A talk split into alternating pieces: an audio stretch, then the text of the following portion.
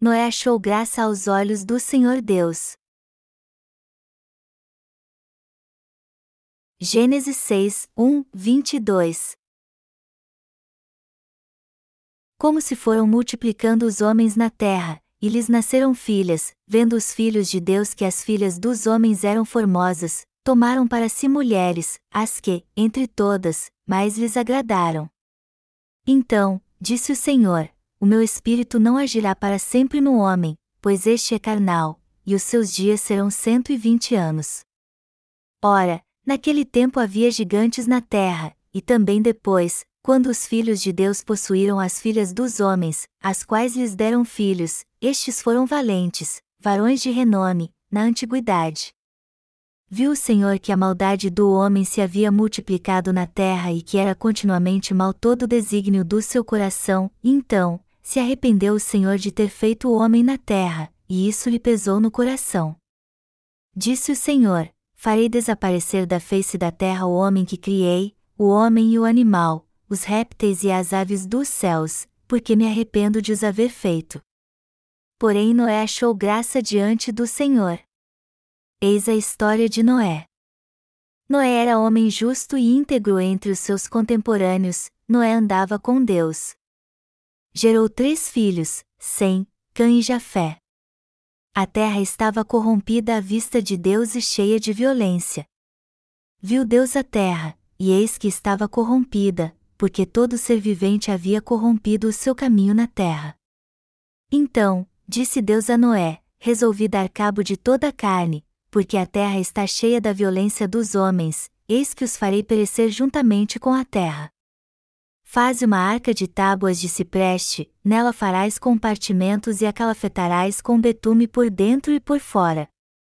Deste modo a farás, de trezentos covados será o comprimento, de cinquenta, a largura, e a altura, de trinta. Farás ao seu redor uma abertura de um côvado de altura, a porta da arca colocarás lateralmente, farás pavimentos na arca, um embaixo, um segundo e um terceiro.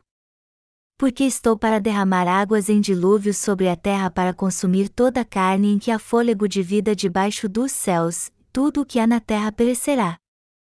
Contigo, porém, estabelecerei a minha aliança, entrarás na arca, tu e teus filhos, e tua mulher, e as mulheres de teus filhos.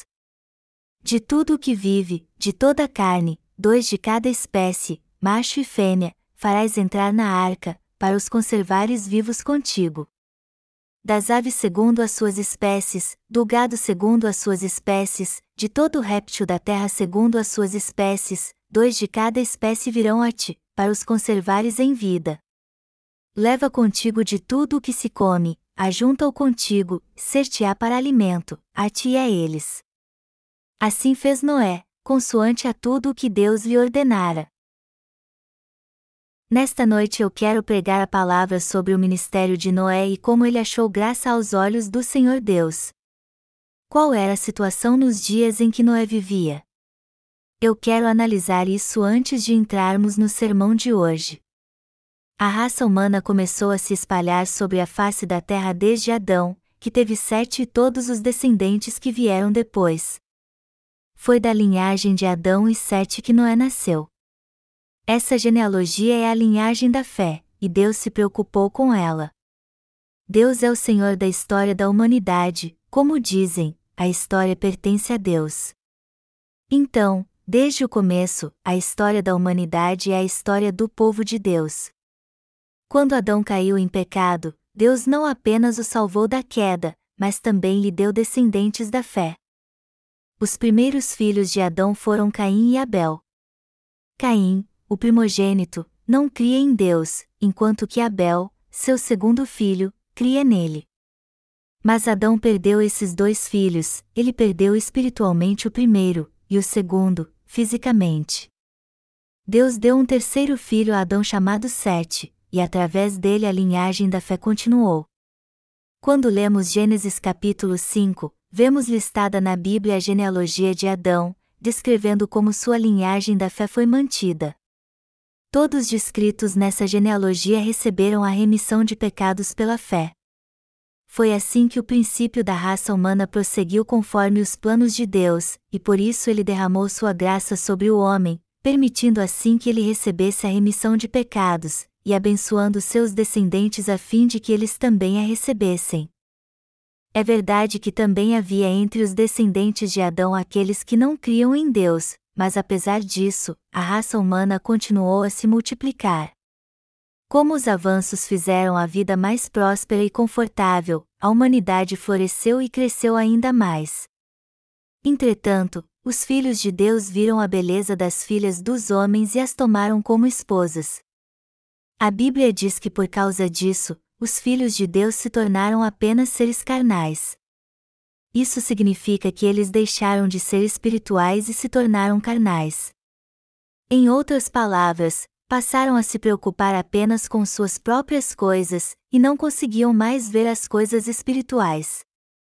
Naqueles dias gigantes viviam na terra. Eles eram homens poderosos de grande estatura, que subjugavam os homens comuns com sua força física. Eles tiravam vantagem de sua condição física para dominar e oprimir os fracos. Como eu disse antes, os filhos de Deus tomaram as filhas dos homens e tiveram filhos com elas, e por causa disso, acabaram se afastando de Deus. O mundo, por conseguinte, encheu-se de pecado. A predominância da maldade naqueles dias provavelmente era grande como a de hoje. O mundo atual se tornou tão mal que até os jovens cometem pecados que só os adultos costumavam cometer. E os dias de Noé também eram maus assim. A Bíblia diz que toda a intenção dos pensamentos dos que viviam no tempo de Noé era sempre maligna. E embora Deus tenha decidido exterminar toda a raça humana da face da terra, a Bíblia diz que porém Noé achou graça diante do Senhor. Gênesis 6 horas e 8 minutos. Noé estava debaixo da graça da salvação de Deus. Porque Noé estava debaixo da graça de Deus. Como ele recebeu a remissão dos seus pecados? Como conseguiu salvar toda a sua família? E como conseguiu viver como um servo de Deus? Noé alcançou a salvação em Deus, mas isso não aconteceu porque ele era o mais virtuoso dos seus dias, e sim porque ele tinha temor de Deus em seu coração. Noé temia a Deus, procurava fazer sua vontade, via tudo sob o ponto de vista de Deus e vivia de acordo com a sua vontade pela fé. Foi assim que conseguiu alcançar a graça de Deus, apesar de ainda pecar. Melhor dizendo, Noé conseguiu fazer a obra de Deus porque o seguia pela fé. Do ponto de vista humano, todos são iguais. Ninguém é mais especial que o outro. No entanto, quando vemos pelo lado espiritual, pessoas espirituais conhecem os planos de Deus e desejam seguir sua vontade em obediência total. E embora ainda vivam nessa terra como qualquer um outro, aos olhos de Deus eles são especiais. São essas pessoas espirituais que Deus abençoa e confia sua obra. Está escrito no texto bíblico desse capítulo que Noé achou graça aos olhos de Deus, e isso mostra que ele era realmente um homem espiritual para ele. Noé conhecia a vontade de Deus e desejava praticá-la e segui-la em sua vida. Por isso que Deus não apenas o salvou, mas também fez com que ele se preparasse para o mundo vindouro. Deus fez Noé construir a arca. E depois de fazer com que ele e sua família e os animais entrassem nela, ele fez com que ele inaugurasse o mundo vindouro. Assim como Noé, muitos nesse mundo também receberam a remissão de pecados. Mas quem são esses que receberam a graça de Deus? São aqueles que conhecem Sua vontade. Esses que conhecem e desejam seguir a vontade de Deus estão entre os milhares de pessoas que vivem nesse mundo. Sendo assim, é através dessas pessoas que Deus revela sua vontade e faz sua obra. Há uma diferença básica entre os que vivem nesse mundo de qualquer maneira e sem nenhum objetivo, e os que vivem com um nítido discernimento da vontade de Deus revelada em Sua palavra. Esses conhecem a vontade de Deus quando veem o que está acontecendo nos dias atuais e procuram praticá-la, e essas pessoas de fé obviamente têm um ponto de vista totalmente diferente das pessoas carnais desse mundo. Portanto, É através dessas pessoas que conhecem e seguem sua vontade que Deus se revela. Nós temos muitos parceiros fora do país. Um deles, um pastor do Vietnã, nos mandou boas notícias de Singapura. Seu filho está fazendo seminário em Singapura, e sete alunos receberam a remissão de pecados porque ele pregou o Evangelho para eles. Então ele foi para Singapura para batizá-los. Ele mandou algumas fotos dessa cerimônia que aconteceu no mar. Uma das irmãs na foto parecia assustada, enquanto a irmã mais velha estava sorrindo. O restante foi bem solene. Amados irmãos, embora os dias atuais estejam tão cheios de pecado que só reste a Deus condená-lo, ele ainda procura pelos que conhecem sua vontade e a buscam.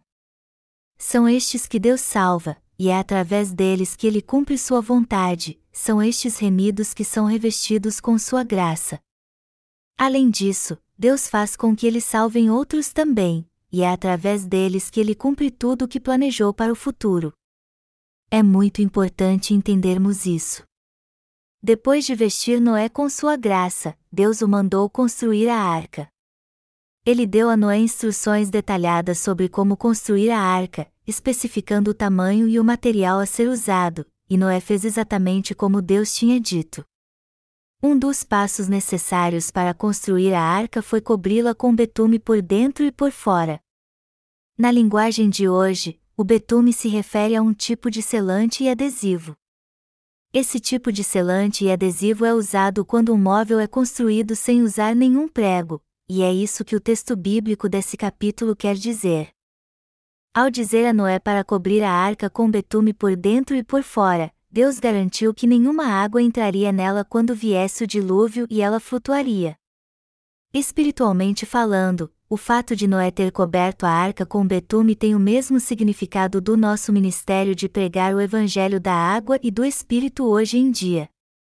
Embora Noé não tenha propriamente pregado o evangelho da água e do Espírito, ele fez exatamente o que Deus mandou. Quando terminarmos de pregar o evangelho da água e do Espírito para as pessoas desse mundo para salvá-las da destruição certa, o juízo de Deus certamente virá nós agora estamos cobrindo as pessoas com betume espiritual para livrá-las desse mundo em decadência. É assim que estamos pregando o Evangelho da água e do Espírito e do sangue para aqueles que ainda não conhecem a verdade da remissão de pecados, foi assim que o Senhor apagou todos os seus pecados. Ele também lhe salvou de todos eles. Quando o Senhor foi batizado por João Batista, ele levou todos os pecados que você cometeu nessa terra por causa das suas falhas e fraquezas. Ao ser batizado, nosso Senhor levou todos os pecados desse mundo que o homem comete desde que nasce até morrer. O Senhor morreu na cruz em nosso lugar para ser condenado por todos os nossos pecados, e ao ressuscitar se tornou nosso Salvador. Deus salvou a todos assim e nos faz pregar esse Evangelho da água e do Espírito a todas as pessoas desse mundo. Sem suma, nós agora estamos fazendo a vontade de Deus pregando esse verdadeiro Evangelho. Quando Noé construiu a arca, era fundamental que ele a cobrisse com betume por dentro e por fora. Cobrir a arca por dentro e por fora era absolutamente necessário para se construir uma embarcação de madeira apropriada. Se Noé construísse a arca com todo cuidado e seguisse fielmente cada instrução, mas falhasse em cobri-la com betume, deixando assim que entrasse água nela, então a arca teria afundado. Mas como Noé cobriu toda a arca com betume, tanto por dentro como por fora, ela ficou firme e segura. Porque Deus instruiu Noé a cobrir a arca com betume por dentro e por fora. Deus instruiu Noé a cobrir toda a arca tanto por dentro como por fora com betume para impedir que a água entrasse nela. Se apenas o exterior da arca fosse coberto com betume, a água poderia entrar nela quando atingisse um recife e algumas tábuas quebrassem. Por isso que Deus mandou Noé cobrir toda a arca com betume por dentro e por fora. E foi assim que ele salvou a família de Noé e todos os seres viventes até chegarem no novo mundo você e eu estamos vivendo no segundo mundo e não mais no primeiro. Deus julgou o primeiro mundo com água, mas também disse que julgará o segundo com fogo. E a palavra de Deus está se cumprindo agora. Assim como era muito importante Noé cobrir a arca com betume, também é importante que os crentes do Evangelho da Água e do Espírito cumpram seu trabalho de pregar esse Evangelho em todo o mundo. Muitos cristãos dizem de forma arbitrária que receberam a remissão de seus pecados crendo apenas no sangue da cruz. Mas já que ainda cometem inúmeros pecados enquanto vivem neste mundo, como então podem lidar com esses pecados? Eles não têm ninguém a quem recorrer senão a nós. Melhor dizendo, eles podem ser purificados de todos os pecados de sua mente se pregarmos o Evangelho da água e do Espírito para eles assim. O Senhor cumpriu toda a justiça ao levar todos os seus pecados quando foi batizado por João Batista. Ele apagou todos os seus pecados para cumprir toda a justiça. Você só pode ser completamente purificado de todos os seus pecados se crer no batismo do Senhor e em seu sangue na cruz. O ser humano é frágil. E por ser tão fraco está sujeito a tudo. Por isso não pode evitar continuar pecando, haja vista que tudo ao seu redor favorece o pecado. Por esse motivo que o Senhor mandou Noé cobrir a arca com betume por dentro e por fora. Melhor dizendo, o Senhor nos salvou com o evangelho da água e do Espírito. Não foi somente com a água ou sangue, mas com a água, o sangue e o Espírito que o Senhor nos salvou de todos os nossos pecados. 1 João 5, 6 e 8. Deus nos libertou de todos os nossos pecados com a água, o sangue e o Espírito Santo. Por isso que é tão importante entendermos que o Evangelho da água e do Espírito é a própria verdade da salvação com a qual o Senhor nos salvou a todos e crer nisso. Se você tem fé nesse Evangelho, então não importa o quanto seja fraco, agora você pode ser liberto de todos os seus pecados e se tornar uma pessoa totalmente justa para nunca mais voltar ao seu estado pecaminoso. Seu coração só pode ficar totalmente sem pecado se você crer no Evangelho da água e do Espírito de todo o coração. Afinal de contas, como alguém pode dizer que está sem pecado se seu coração não estiver neste verdadeiro Evangelho? Só podemos dizer com toda confiança que fomos remidos de todos os nossos pecados se crermos nesse verdadeiro Evangelho. Só por causa do Evangelho da água e do Espírito é que podemos receber a remissão de pecados pela fé. Como temos o Evangelho da água e do Espírito em nosso coração, ainda temos muitas falhas, e por isso ainda temos que renovar nosso coração e nossa fé, e também seguir o Senhor sempre, ainda mais se tivermos um enorme desejo de obedecer à Sua vontade. Isso significa que o Senhor abençoou a nós, os crentes do Evangelho da água e do Espírito, para que pudéssemos segui-lo com um coração puro e uma fé inabalável. De outro modo, ninguém consegui-lo. Já que o Senhor disse que não há um justo sequer, a verdade não há uma única pessoa na terra que seja justa por natureza. Mas como ele nos salvou ao vir à terra, foi batizado por João Batista, derramou seu sangue na cruz e ressuscitou dos mortos, aos seus olhos podemos nos tornar sem pecado e viver agora para fazermos a boa obra, não importa o quanto nossa carne seja fraca. O Senhor apagou todos os pecados que cometemos tanto no corpo como na mente. Portanto, é muito importante entendermos que bênção incrível foi Deus ter nos selado por dentro e por fora com sua graça, assim como a arca que foi coberta com betume por dentro e por fora. É pela maravilhosa graça de Deus que recebemos bênçãos tão maravilhosas. E se não fosse o bastante termos sido salvos de todos os nossos pecados devido à graça e às bênçãos de Deus, é uma bênção ainda maior vivermos para fazer a boa obra, agora que recebemos a remissão de pecados.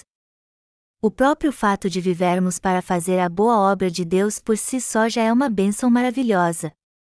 O Senhor nos disse: Buscai, pois, em primeiro lugar, o seu reino e a sua justiça, e todas estas coisas vos serão acrescentadas. Mateus 6 horas e 33 minutos. E assim como ele nos mandou, de fato estamos vivendo para a sua justiça e a boa obra da salvação. Temos dedicado toda a nossa vida para salvar outras almas, apoiando o Evangelho, pregando-o pessoalmente e orando sem cessar por essa obra. Essa é uma bênção maravilhosa. Deus nos prometeu claramente que nos acrescentaria todas as coisas físicas e como espirituais se vivêssemos para fazer sua boa obra. Muitas pessoas nesse mundo pensam que podem ser bem-sucedidas por si mesmas. Mas, ao meu ver, elas não alcançam nada na vida. Tudo que conseguem mal dá para viver. Algumas até conseguem fazer parte de grandes empresas e têm uma vida abundante, outras até conseguem ter seu próprio negócio, mas estão apenas ganhando a vida. Elas acabam por baixo a partir do momento que as coisas vão mal. Em praticamente todos os países, os ministros recebem uma generosa pensão quando deixam seus cargos, mesmo que tenham servido apenas por alguns meses. O mesmo acontece com presidentes, primeiros ministros, legisladores e assim por diante. Talvez seja por isso que eles estejam brigando para assumir cargos no governo. Mas até esses políticos estão apenas tentando ganhar a vida como qualquer um outro. Mas se realmente mantiverem sua integridade durante sua vida pública, não recebendo nenhum suborno, sua generosa pensão lhes daria condições de manter apenas seu conforto, e não para ter uma vida luxuosa. Essas pessoas estão tão preocupadas com seu próprio sucesso que são incapazes de levar uma vida altruísta, e nem se dão conta disso. Por outro lado, os que receberam a remissão de pecados crendo no Evangelho da água e do Espírito vivem para fazer o bem aos outros. Aqueles que estão vivendo no Senhor para salvar almas têm suas necessidades básicas supridas. Por isso que Deus faz de tudo para garantir que suas necessidades sejam supridas. Alguém pode garantir que suas necessidades básicas serão supridas se apenas trabalharem bastante? Não, não pode. Trabalhar duro não significa necessariamente que você conseguirá suprir suas necessidades básicas. Embora muitos na Terra estejam trabalhando duro, e às vezes sejam até enganados pelos outros ou fazem coisas erradas para garantir seu próprio sucesso, ainda assim eles estão se esforçando muito para viver apenas com seu salário. Ganhar pouco pode facilmente suprir suas necessidades básicas. Por que são tão abençoados os que receberam a remissão de pecados? Porque eles estão vivendo para a justiça de Deus e para agradá-lo. Então quem é esse povo abençoado? Eles são os que não adoram nenhum bezerro de ouro, Felizes são os que não adoram o bezerro de ouro feito por Jeroboão. Depois que começa a adorar um bezerro de ouro, você tem que continuar ofertando a ele, se dobrando diante dele e o servindo. Quem está por trás dessa adoração a bezerros de ouro? É o diabo. Por isso todo aquele que servir a bezerros de ouro será morto com certeza. E quem servir ao diabo será amaldiçoado por Deus. Embora muitos nesse mundo tenham algum tipo de religião e procurem ter o maior cuidado e devoção, nenhuma deles pode trazer bênção alguma sobre si. Aqueles que não adoram bezerros de ouro são os que recebem as bênçãos de Deus. Por outro lado, os que adoram bezerros de ouro são todos amaldiçoados por Deus. Na verdade, quanto mais alguém adora bezerros de ouro, mais é amaldiçoado por isso que o povo de Israel foi amaldiçoado por tanto tempo. Embora os israelitas fossem o povo de Deus, eles foram amaldiçoados por milhares de gerações por adorarem a bezerros de ouro. Quando Hitler tomou o poder na Alemanha, vários judeus foram mortos nas câmaras de gás durante sua ditadura. Isso aconteceu porque o povo de Israel adorava bezerros de ouro.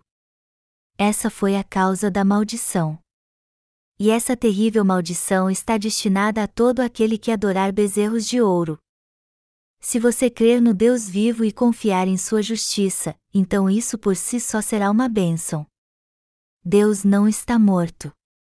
Ele é um Deus vivo, ele é na verdade o Deus de vida e não de morte. E como é o Deus dos vivos, ele sabe tudo sobre os que o servem pela fé. Por isso que ele abençoa os que obedecem à sua vontade, como Noé. E ele permitirá que vivam num novo mundo que está por vir. Embora estejamos vivendo nesse mundo agora, em breve o Senhor o destruirá. Ele vai inaugurar um novo céu e uma nova terra e substituirá o planeta Terra. Assim como o Senhor criou esse universo e essa terra que vemos e vivemos agora, assim ele criará um novo céu e uma nova terra. E ele fará com que seu povo viva ali. Quando a hora chegar, nós também viveremos ali. Isso não é apenas um conto de fadas, é algo totalmente real. Deus criou o universo. E esse Deus certamente eliminará esse mundo atual que vemos hoje e fará o novo céu e a nova terra. E ele nos permitirá viver ali.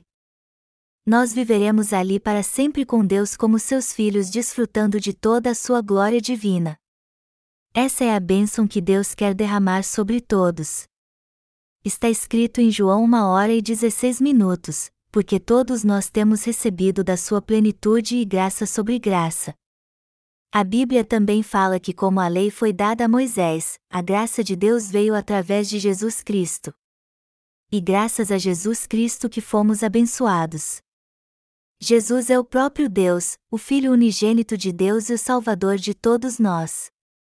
No entanto, Ele não é apenas nosso Salvador que nos libertou de todos os pecados do mundo, mas também é nosso pastor que cuida de nós e nos protege. A Bíblia diz que os que são pobres de espírito são abençoados. Todos nós devemos ser pobres de espírito. Quando compreendemos Deus e confiamos em Sua justiça pela fé, não somos apenas salvos de todos os nossos pecados, mas também somos abençoados para não sofrermos mais aqui, presos pelas cadeias desse mundo. Depois que somos salvos, podemos todos viver em meio às bênçãos de Deus, desfrutando não apenas de prosperidade e boa saúde, mas também fazendo sua boa obra.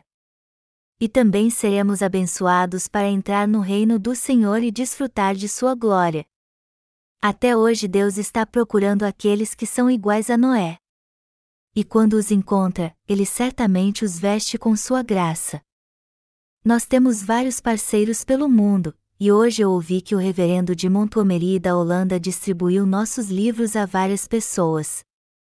Eu estou certo que Deus tem se agradado da sua dedicação. Meu coração também se alegra quando escuto essas notícias. Não faz muito tempo que também fomos à Universidade de Gangwon, pregamos o Evangelho para os alunos ali e distribuímos nossos livros para eles. Enfim, quando ouvi essas notícias do reverendo Montgomery, eu pensei em ir à Holanda e me juntar a ele na distribuição dos nossos livros. Mas acabei mudando de ideia. Quantos livros eu conseguiria distribuir se fosse lá? Afinal de contas, eu nem falo holandês. Eu devo fazer o que tem que ser feito aqui. Bom, o que estou dizendo é que Deus abençoa os que obedecem à sua vontade com alegria. Por Noé achou graça aos olhos de Deus?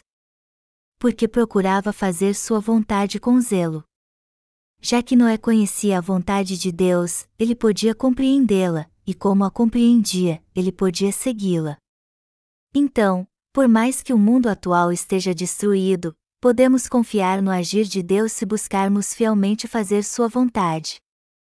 O tempo atual é a era do cavalo preto, como está escrito no livro de Apocalipse. Eu ouvi o noticiário hoje dizendo que uma pequena cidade litorânea na Coreia foi atingida de repente por uma onda gigante e cerca de 12 pescadores foram lançados no mar. As autoridades estão tentando descobrir o que aconteceu exatamente, e o trabalho de resgate ainda continua. O mar estava calmo o dia todo, mas de repente surgiram ondas gigantes que atingiram os pescadores desavisados que estavam ali, lançando-os no mar. Então, de repente o mar em fúria se acalmou, como se nada tivesse acontecido. Essas ondas gigantes inesperadas são muito comuns hoje em dia. E as chamamos de tsunami. Os tsunamis geralmente surgem de um terremoto. Quando um terremoto acontece no fundo do mar, o tremor envia ondas gigantes que geralmente arrebentam na costa.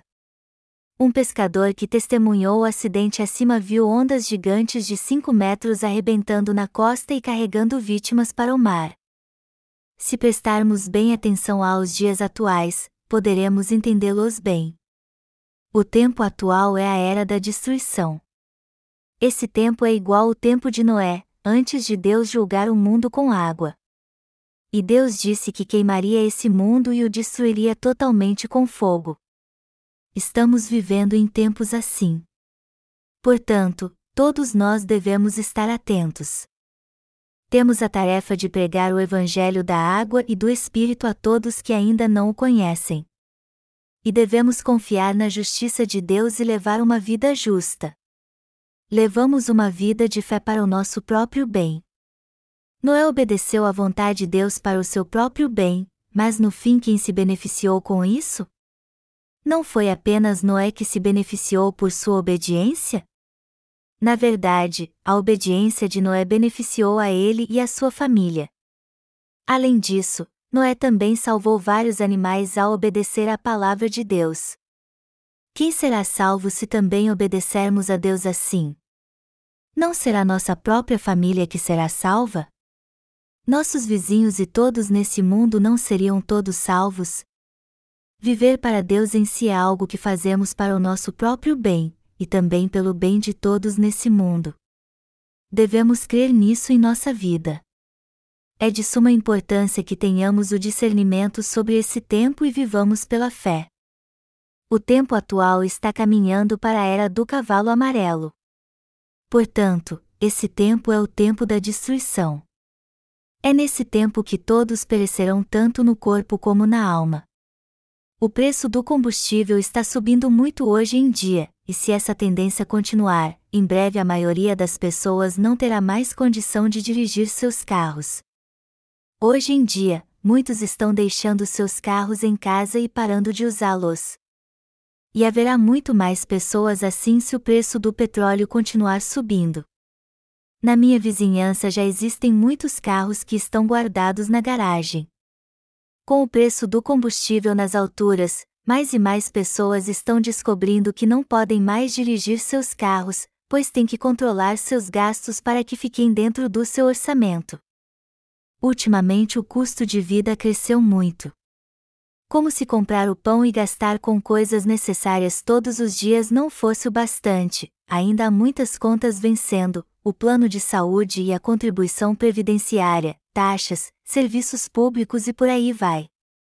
Um querido pastor que pastoreia em Seul certa vez me disse que, embora a cidade seja conhecida por sua riqueza, muitos donos de pequenos imóveis na verdade estão falidos.